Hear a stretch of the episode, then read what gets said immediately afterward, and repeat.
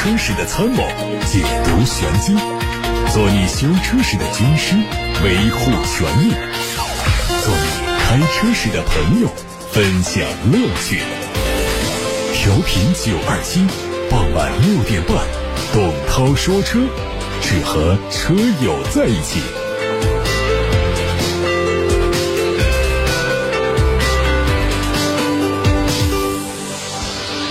各位晚上好，我是董涛。看今天的新闻，海外媒体说，日前奥迪的新款 Q 七插电混合动力版本的实拍图已经曝光，预计在年内登陆到海外市场开售，明年引进到中国市场销售。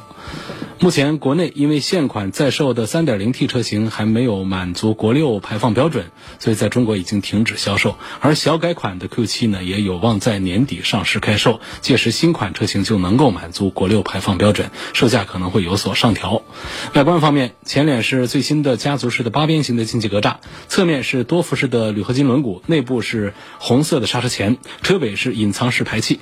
内饰方面和全新的 Q8 一样，换装了全新的三辐式多功能方向盘。并搭载液晶仪表加液晶中控屏加液晶空调调节这三块大屏，整体内饰设计更加凸显豪华感。它的动力是 3.0T 的 V6 涡轮增压发动机加电动机组成的混合动力系统，最大功率超过了440匹，百公里加速时间是六秒钟之内。这车的纯电续航里程是40公里。再看上汽通用别克，官方发布了全新的七座 SUV 昂科旗的预告图，旗是红旗的旗，昂科旗。啊，我们过去对昂克拉、昂科威、昂科雷很熟悉，现在又来了新车叫昂科旗，这是最大的一款车型了，红旗的旗，昂科旗。昂科旗定位是中大型 SUV，基于通用汽车中大型豪华 SUV 的架构来打造。它的车长四米九八一，宽一米九五三，轴距是两米八六三。这个轴距和凯迪拉克的 XT 六保持一致，将提供六座或者是七座的布局。上市之后会和大众途昂展开竞争。动力方面可能会用通用旗下广泛采用的 2.0T 可变缸发动机，搭配九速自动挡，提供两驱也提供四驱。之前海外媒体曝光了一组疑似阿尔法罗密欧托尼亚量产版原型车的无伪装的照片。托尼亚概念车曾经在2019年的日内瓦车展上正式亮相，而量产之后呢，新车定位在紧凑型的 SUV，会和吉普的自由侠、菲亚特的 500X 等车型的平台架构进行改进，定位上可能会替代阿尔法罗密欧朱丽塔在车系当中的位置。外观方面看到了阿尔法罗密欧托尼亚的前脸，延续了量产车的设计。图片上看到它的内饰更加接近现在的整体风格，中控台仍然是采用向驾驶员一侧倾斜的设计，上方配置了悬浮式中控屏，而驾驶模式的选择旋钮移植到了挡杆的前方，同时双炮筒式的仪表内置了全液晶，兼顾了运动感和科技感。关于新车的动力呢，目前还没有确切消息。根据此前的报道说，新车可能也会推出插电式混合动力。再看凯迪拉克旗下的全新中型车 CT4 的路试照片，照片是一张背景图。看到它可能在国内的某个路段进行伪装测试，所以这个车可能是国产版的上汽通用凯迪拉克 CT4。此前，凯迪拉克官方已经发布了海外版全新的 CT4 的官图，国产版车型可能会和海外版设计保持一致。参考海外版的官图，它采用了凯迪拉克最新的家族语言，有最新的 logo 和下方的大尺寸的梯形进气口，凸显它的运动感。两侧的倒 L 型的大灯组是更加的纤细。内饰方面是双色的搭配，可以提供黑色、枣红和黑色以及橘红两种内饰搭配方案。动力方面是 2.0T 搭配八速自动挡。沃尔沃的 x C40 纯电动版本可能在十月十六号海外发布，它会用基于谷歌安卓 Auto 系统开发的新的系统，提升用车的便利性。它的外观和现款保持一致，但是前脸是换装了封闭式进气格栅。由于减少了发动机，因此它提供了容量大概三十升左右的前备箱，提升了车内的装载空间。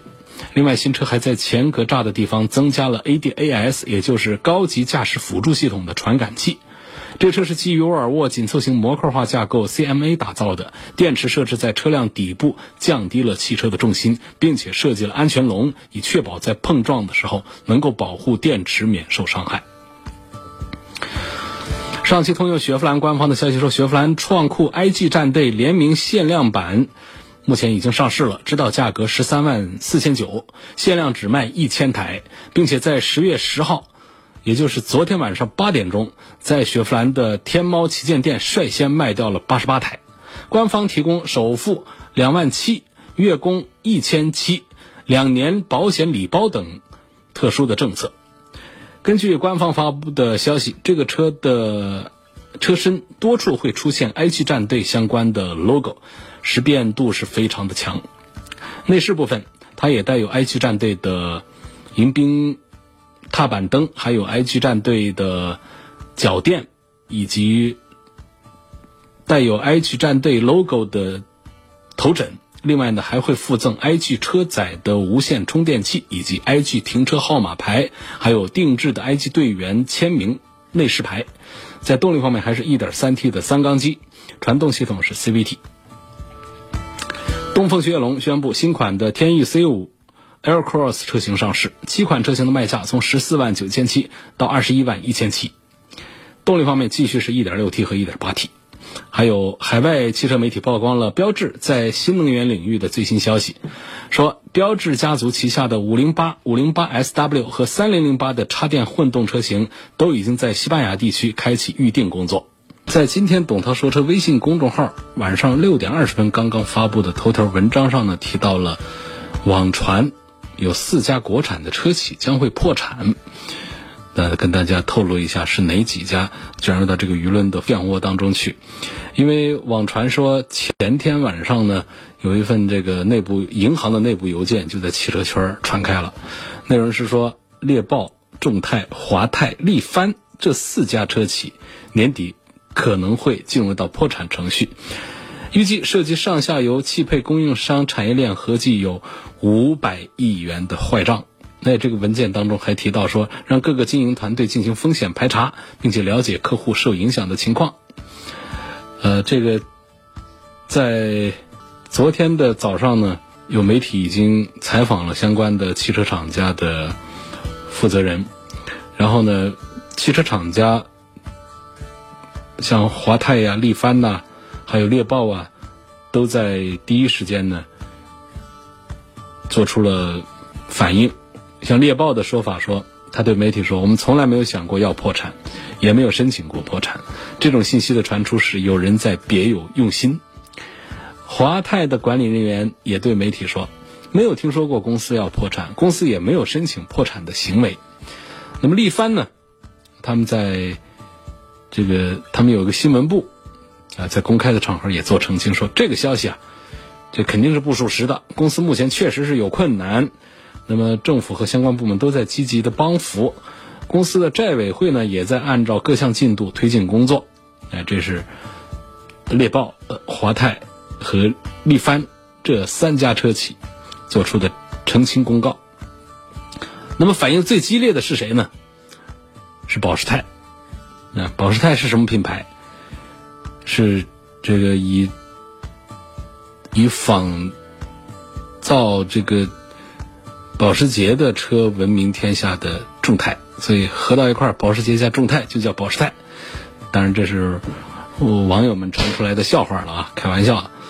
呃，众泰汽车立刻就发表了严正声明，说这网上转载的都是虚假信息，并且已经向公安部门报案了，并表示会向虚假信息的发布者追究责任。而更加耐人寻味的是呢，当有媒体向银行确认文件的真实性的时候呢？银行方面既没有否认，他也没有确认，哎，回答说，银行相关部门及时根据宏观经济情况、行业和企业经营变化等信息，定期或不定期的对存量客户进行风险排查，属于常规的风险管理动作。那么其实啊，被传闻的这几家车企呢？在前一段时间呢，都被爆出了有经营困难的信息。那么华泰汽车在去年三月份开始，就因为各种各样的原因呢，股权被政府多次冻结。今年八月份，华泰和多家子公司都被列入到失信被执行人的名单当中。那力帆的日子也不好过啊，已经不是一天两天了。在一六年，力帆就曾经因为涉嫌骗补被政府收回了新能源汽车的补贴资格。今年五月份呢，力帆还遭到了多家经销商集体维权，股价一路暴跌了六成。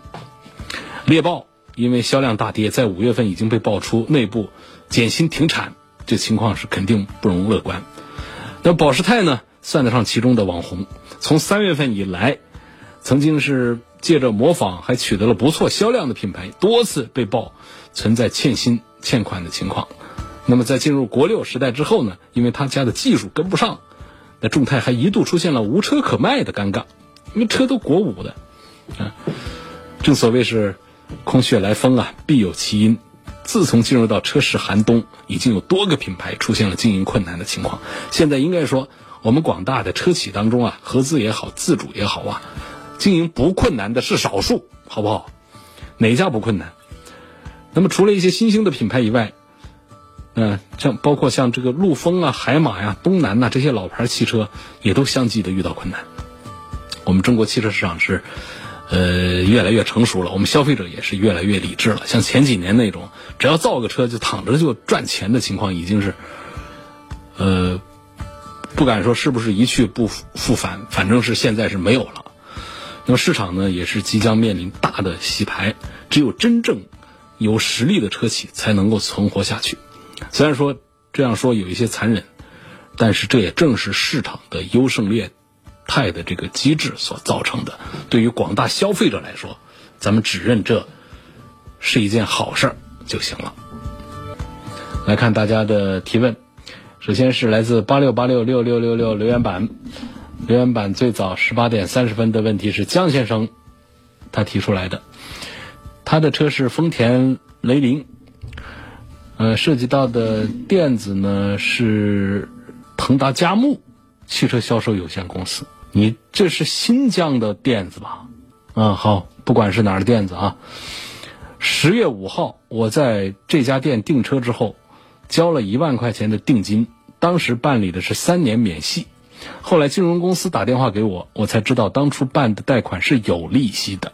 于是我立刻询问销售人员，他告诉我说有利息，当时没说清楚而已，合同上只写了月供金额，我当时也没算总额呀，我觉得不合理，希望退定金。四 S 店不同意，希望能帮我维权。呃，太大意了，大家缺乏经验，这都可以理解啊。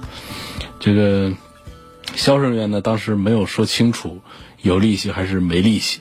我们这位车主江先生呢，以为是没利息的，怎么会以为贷款都没有利息呢？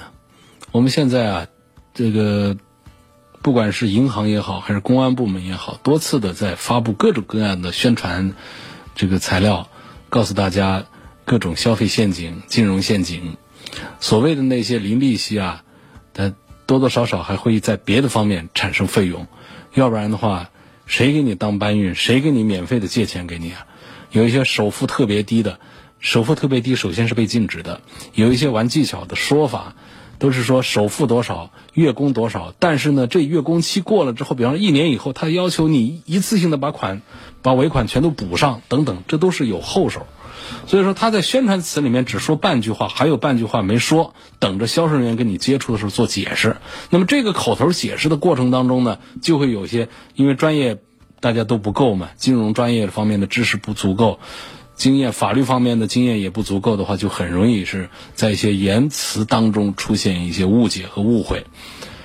那么，这是我们消费者处于弱势，就在这儿，就就是不懂这些内里的道道，就容易上当受骗。你这个情况呢，首先这是我们作为每一个成年公民呢，应该具备的一个基础的这个社会经验和安全常识。哪儿哪儿跟你说没有？利息你就真信没有利息？你得问清楚，问清楚之后还得在纸上写清楚，你才敢相信他真的是给你免利息的。你看你碰到这个事儿，就是，你以为这是免利息的，结果呢，现在这个金融公司给你打电话说这是有利息的，你现在不干了，然后你找销售人员，销售人员也说这是有利息的，只是没说清楚。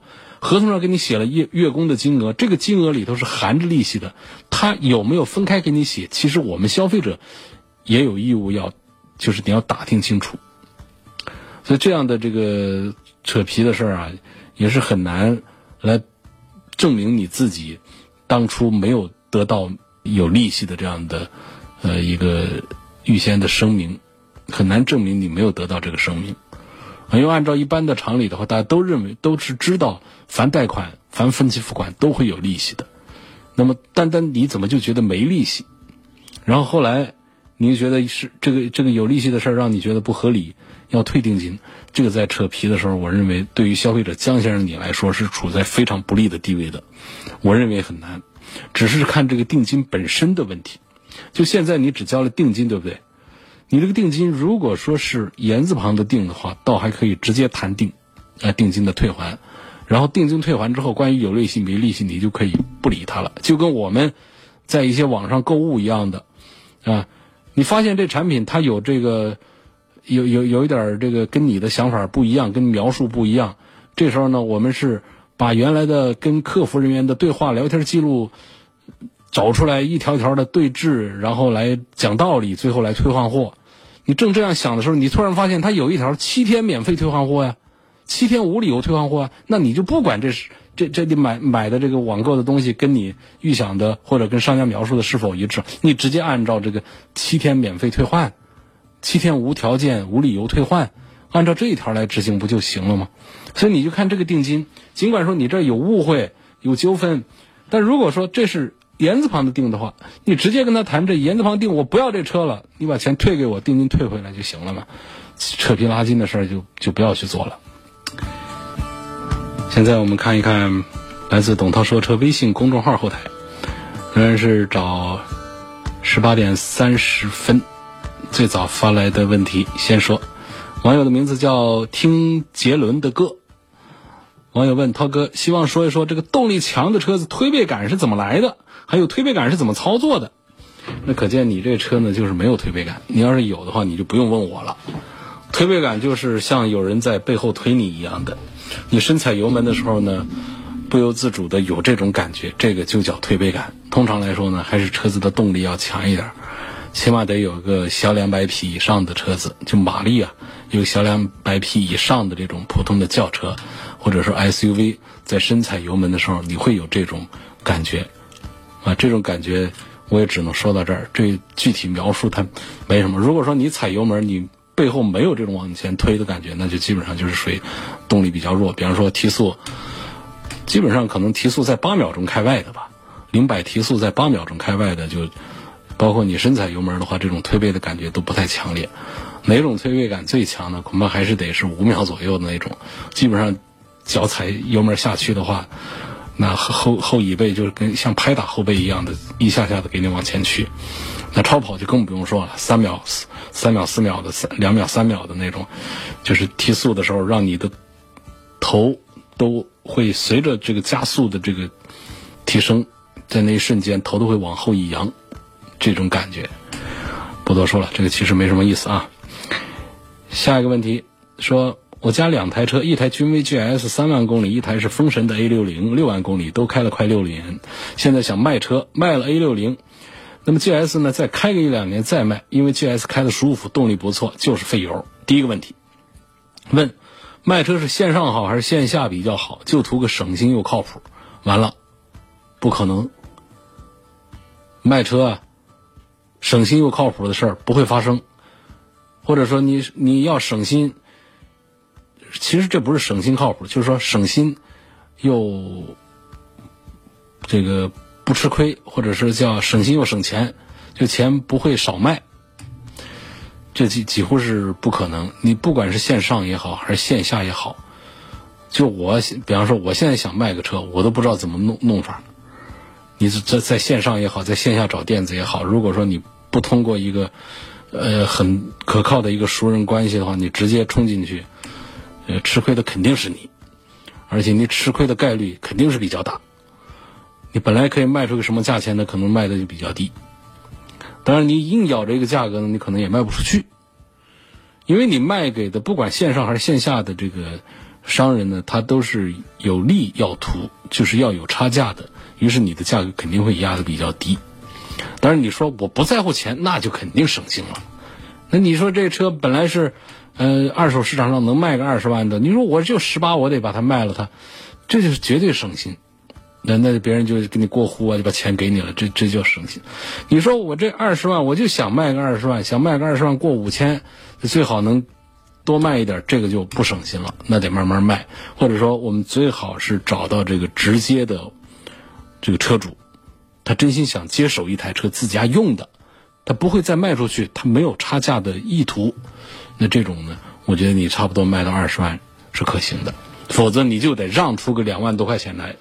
比如你评估这个价格就是二十万的话，你得让出两万，让别人接手的这个网站也好，还是这个线下门店也好，有钱赚。哎，有人说这网上说了不赚中间商，是叫什么？那原话，中间商差价，反正大概意思那个广告词就说的不赚中间商差价什么，你就信他吧，那不可能的事儿，那就是虚假广告。下下面他还有第二个问题说，如果我把两台车都卖了，买个代步车，今年三十四岁，家有一小孩，预算二十万上下，主要考虑舒适省心，后期保养要空间大。老婆想买 SUV，我想买轿车，还想谈一谈贬值的话题。你要这样的话，这黄先生啊，你这这这这一一个当口的这个时间就全说你这话题了。嗯，三十万不不是二十万，想买一个。舒服省心、空间大又保养便宜的这个车子，这个我还是建议你看日系的产品比较多一点啊。日系的，呃，舒适度也可以，后期的费用也低，后期的保养也便宜，然后空间也都比较大。日系的本田、日产、丰田这三家找。呃，老婆想买 SUV，你想买轿车，如果说家里。这个就一小孩的话，二十万上下的话，实话说，我恐怕推荐就是轿车的性价比会比同价位的同品牌的 SUV 的性价比要高一些。但是说 SUV 的空间大呢，实际上是大在头上，腿部呢通常空间都大不到哪去。而同样价位的轿车呢，可能头部要矮一点呢，基本上呢，二十万的轿车 B 级中级轿车的腿部空间，这个舒适度都还是。有保证的。那么，如果说从跑这个长途的这个这个这个情况来看的话呢，后排呢，我们要的更好的是坐姿，也就是说，轿车其实在后排跑长途的时候，我们的舒适度要更好一些。啊，在跑长途的时候，那 SUV 啊看起来头部空间好，腿部空间其实也紧张，而且座椅的造型呢，往往没有轿车做的那么的舒适，反而看起来大个的这 SUV 坐在后排，实际总需要调整自己的，需要翻身一样，睡觉翻身一样的，总需要调整，总觉得哪哪不舒服。是多数轿车还是在，尤其是中大型轿车，还是在舒适性上做的比 SUV 要强。有问福特金牛座和丰田的皇冠到底该买谁？啊，这是一对难兄难弟啊！车都真是好车，但是就是卖不出去。一个五米长的大车都只卖二十万出头，呃，都跟这个雅阁、天籁、凯美瑞一个价在卖，实际上是比他们高一个级别的车。实际上都都应该是如假包换的 C 级车。C 级车呢，就是跟奥迪 A 六、宝马五系、奔驰 E 级一个级别的叫 C 级车。这个雅阁、天籁、凯美瑞这种呢，是属于 B 级车。但是 C 级车卖成 B 级车的价格，是不是就卖得好呢？不是，呃，月销量基本上都是零头，可不是四位数的零头啊，就不是说是是雅阁啊，他们那些车的，嗯，那千字头零头，而是百字头零头，就是只有几百台，卖的非常差。但是我们都不否认这两个车都是非常棒。福特的金牛座，丰田的皇冠，呃，不管是从配置、性能、空间各方面来讲，包括用户的口碑都是非常好。但是呢，大家就不买他们。呃，这个作为我们原来分析过金牛座，把它想明白了。啊，说这个金牛座呢，就买 C 级车的人呢，不接受福特这个品牌，大家更习惯于十几万的福克斯啊，啊。包括像这个福特的翼虎啊这样子的，在市场上啊有一些影响力，到了我想买一个 C 级车的时候，福特的 logo 啊，觉得有点这个欠妥当。那么这个事儿分析清楚了，那丰田的皇冠呢怎么分析呢？它怎么就卖不动呢？那到现在出个亚洲龙卖的还行，这皇冠怎么就卖不动？过去啊，呃，早个十几二十二十年前，这皇冠它是跟奥迪 A 六是放一块儿比肩卖的，那绝对是不输给它的，甚至于在一些这个层面上，觉得它比奥迪 A 六还要更好一些。呃，包括了别克的当时的大别克、别克老君威、别克新世纪那些，啊，跟这个奥迪 A 六跟皇冠，他们都是属于啊这高端这个大轿子车的代表。他怎么到现在这皇冠就搞成几百台了？这这其实也是很迷惑的一件事儿。那按道说呢，就皇冠的品牌打造不错，车呢一直是维持着丰田的这个老的这个品质上的口碑，它它一直都做的不错。我觉得最大可能呢，一个是出在营销方面，有点打了乱仗，就找不到自己在豪华车里面的地位，呃，这个跟这个它的用户群体啊越走越远。第二个呢，还是跟它的设计，我认为还是比较失败的。这设计呢，就一味的突破、求新、求变，呃，传承性比较差。其实呢，像比较老的皇冠，你包括现在你去日本。你去香港，你看到的街头的出租车皇冠老皇冠为主，那代皇冠呢？你可能就现在来看，实际上是丑呃窄，但是呢，它是很经典的，它对得上那个人群的审美的这个胃口。他这人群呢，年纪是偏大一点，喜欢这样的。可是皇冠呢，到了国内来之后，呃，包括它后来这个全球它推出的这个产品，也都是这个更新换代，都是往年轻时尚的这个方向走。它跟它的真正的用户群之间的这个走分离开了，尤其是到现在最新款的这个皇冠，你看这个外观的这这种造型，已经找不到那种大气的样子了，那种先锋、那种尖锐，实际上不是它的用户群体们喜欢的。我想象这辆车应该就是这样的一个关系。呃，这个这几百台的月销量的产品呢，我们再为它叫好鼓掌，但是呢，从我们车友的推荐买车来说呢。我还是一个非常谨慎的一个保守的态度，啊，仍然是不推荐。这一条过了。嗯，下一条问日产的天籁是否值得买？它的 CVT 变速箱有没有什么改进？没什么改进，还是老样子啊。因为这个 CVT 变速箱呢，不是那么容易改的。那它，呃。从车主的用车的反馈来看呢，顿挫、异响啊、漏油啊，呃，这个加速缓慢呢，这个都是它的一个呃一个通病了。日产控股的捷特克变速箱公司呢，这几年一直是以研发 CVT 为主。一个产品定型之后呢，是很难马上做一个调整和修改。另外，CVT 本身它的结构简单，成本比较低，所以这也是日产一贯喜欢用 CVT 的一个原因。那么过去呢？CVT 曾经是天籁的卖点，因为从它的表象来看，省油、平顺、温和、成本低，这都是它的大的优点。呃，但是呢，它的隐患就后来就出现像传动效率低啊、受力有限呐、特别容易打滑呀。到后来，这个顿挫、异响、漏油这些事儿全出的时候，这就已经是不再是天籁的卖点，而是天籁的什么呢？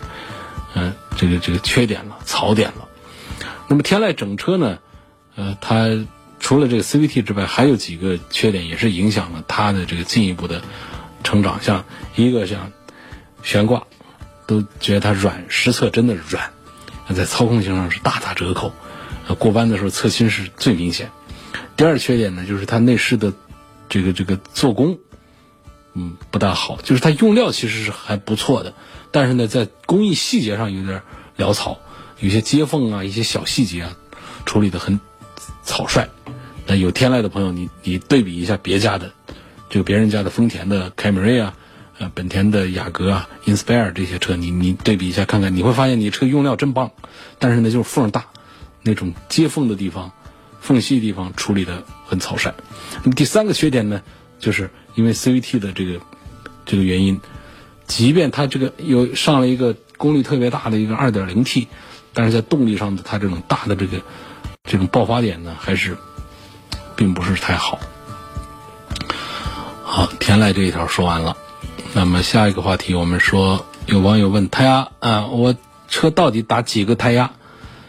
哎呀，胎压这个话呢，我觉得不能一概而论，因为轿车有重量大的轿车，有小型轿车，那么还有 SUV，有越野型的，有普通的大型的城市 SUV，还有小型的 SUV，车重不一样，那么轮胎的这个性能，轮胎的这个。这这个型号不一样啊，包括轮毂的尺寸呢等等，它都会影响到我们这个轮胎的胎压到底打多少比较好。那么有一个笼统的说法呢，其实对大家来说参考价值也不太大。从两点三到三点零，啊，这都有，它根据不同的车型来。所以比较靠谱的做法呢，是大家自己找自己车 B 柱上是有你这个车的胎压的标准值的标注的，你不要听，呃，这个洗车店的人给你打是吧？给你打高一点。也不要听那网上反正东一句西一句的，你根本就鉴别不了哪一句是真的，哪一句是假，哪句对的，哪句是错的。那么你在这种情况下，你就按照你车上那个 B 柱上的有一个贴纸，有个名牌，上面写的很清楚，你的车四个车轮子该在什么样的载重情况下该打几个胎压啊。总体来讲呢，就是从低到高各种车型它都是有的，常见的轿子车大概在两个四。啊，两点四 SUV 重量大一点，打两点五、两点六都行，但是千万别把我这句话记死了，就照这个打。我是说一个大概，因为我刚才前面讲了，不同车真的不一样，而且还有一个呢，就是，呃，胎压有一个总的大原则，告诉大家记住了，就是打饱一点比打的不足要强，呃，打的不足啊，爆胎的概率要大于打饱了，但是你别打太饱啊。因为什么？就是，呃，这个轮胎呀，它如果说胎压不不足的话，它轮胎是个瘪的这种形状，它跟地面的这个摩擦力会变大很多。然后呢，轮胎这个变形的次数也会比较多，它就容易在高速长时间行驶的时候啊，车内的压力啊把它增高，轮胎的疲软、疲劳。啊，会出现这样的话就更容易爆胎。相反呢，打薄一点，不是说完全打薄，就稍微打薄一点呢，其实轮胎的这种侧面的这种变形啊，次数频率会低一些，它的这种发热的情况啊，疲劳的情况可能还要好一些。这是有一个总体的这方向，所以大家最好还是养成一个检查胎压的习惯。啊，每次洗车起码让别人帮忙看一看，别人比你比你经验丰富，那自己也养成一个经验。你平时看就不要觉得。有多个胎花都落在地平面上，也不要觉得我们的轮子这个轮胎的最外围啊有明显的这种不圆，明显的在接触地面的这个地方有很大的一根直线，或者这个变形比较严重的话，这可能就是胎压不足了。应该是稍微在接触地面的这个地方有一点点直线，有一点点变形，那就好。呃，轮胎需要对角换位吗？嗯，轮胎用久了，这个前轮，呃，可能常常会大于后轮的磨损程度，所以考虑换位，一两万公里搞一次可以。嗯，一般来说呢，如果说轮胎没有偏磨的话呢，其实也可以不换，因为也有同学报告说，因为换胎搞得造成跑偏这样的一些问题。那么推荐是这样的：后轮，呃，平行换到前轮，前轮交叉换到后轮。这样换一下，换一下之后呢，不至于会出现你的两个轮子磨损厉害，要一换换两条，然后后面两条还不换，过段时间再来看再换。就是你可以通过这种，呃，前后兑换呢，让你的四条轮胎在磨损程度上都差不多，在差不多的时间四条胎一起换新，这个换新的周期可能会长一些。